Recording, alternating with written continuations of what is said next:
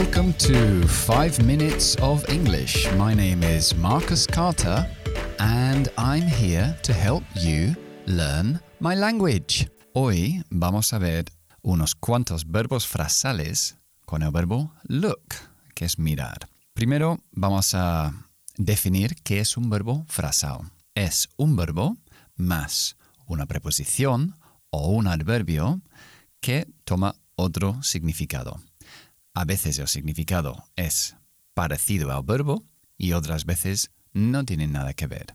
Entonces, nuestro verbo look tiene su forma más básica con la preposición at, que es mirar a. To look at. I look at the clouds. Miro a las nubes. I look at the clouds. Recuerda que siempre unimos la última consonante de una palabra con la siguiente palabra si empieza por una vocal. Look at, tengo una consonante, la K, empiezo mi siguiente palabra con la K. Look at, que es más fácil decirlo. Bien, nuestro primer verbo frasal es look for, buscar. Look for. Recuerda que tenemos nuestra forma débil de decir for y podemos decir f. Look for. So, what are you doing? I'm looking for my keys. I'm looking for my keys. Estoy buscando mis llaves. Otro verbo frasal es look after. After empieza por vocal, entonces voy a unir las dos palabras con la K. Look after. Cuidar. Would you like to come to the cinema this evening? Oh, I'm sorry, I can't. I have to look after my sister. Tengo que cuidar de mi hermana. Bien, el siguiente, look up to. Aquí podemos poner las tres palabras juntos. Look up to.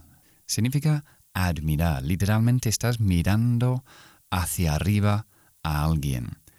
Admiras a alguien. I really look up to my father. Admiro mucho a mi padre. I look up to my father. Siguiente es look out. Out como fuera. Unimos las dos palabras. Look out. Solemos utilizar esto como una advertencia. Cuidado. Look out. Y ponemos una exclamación. Look out. There is a crocodile behind you. Look out. Siguiente es look up. Hemos dicho que look for era buscar en términos generales. Look up, que también lo unimos, look up, look up, es para buscar algo más específico. Normalmente en un listado, un libro de referencia, una enciclopedia, un diccionario, algo así.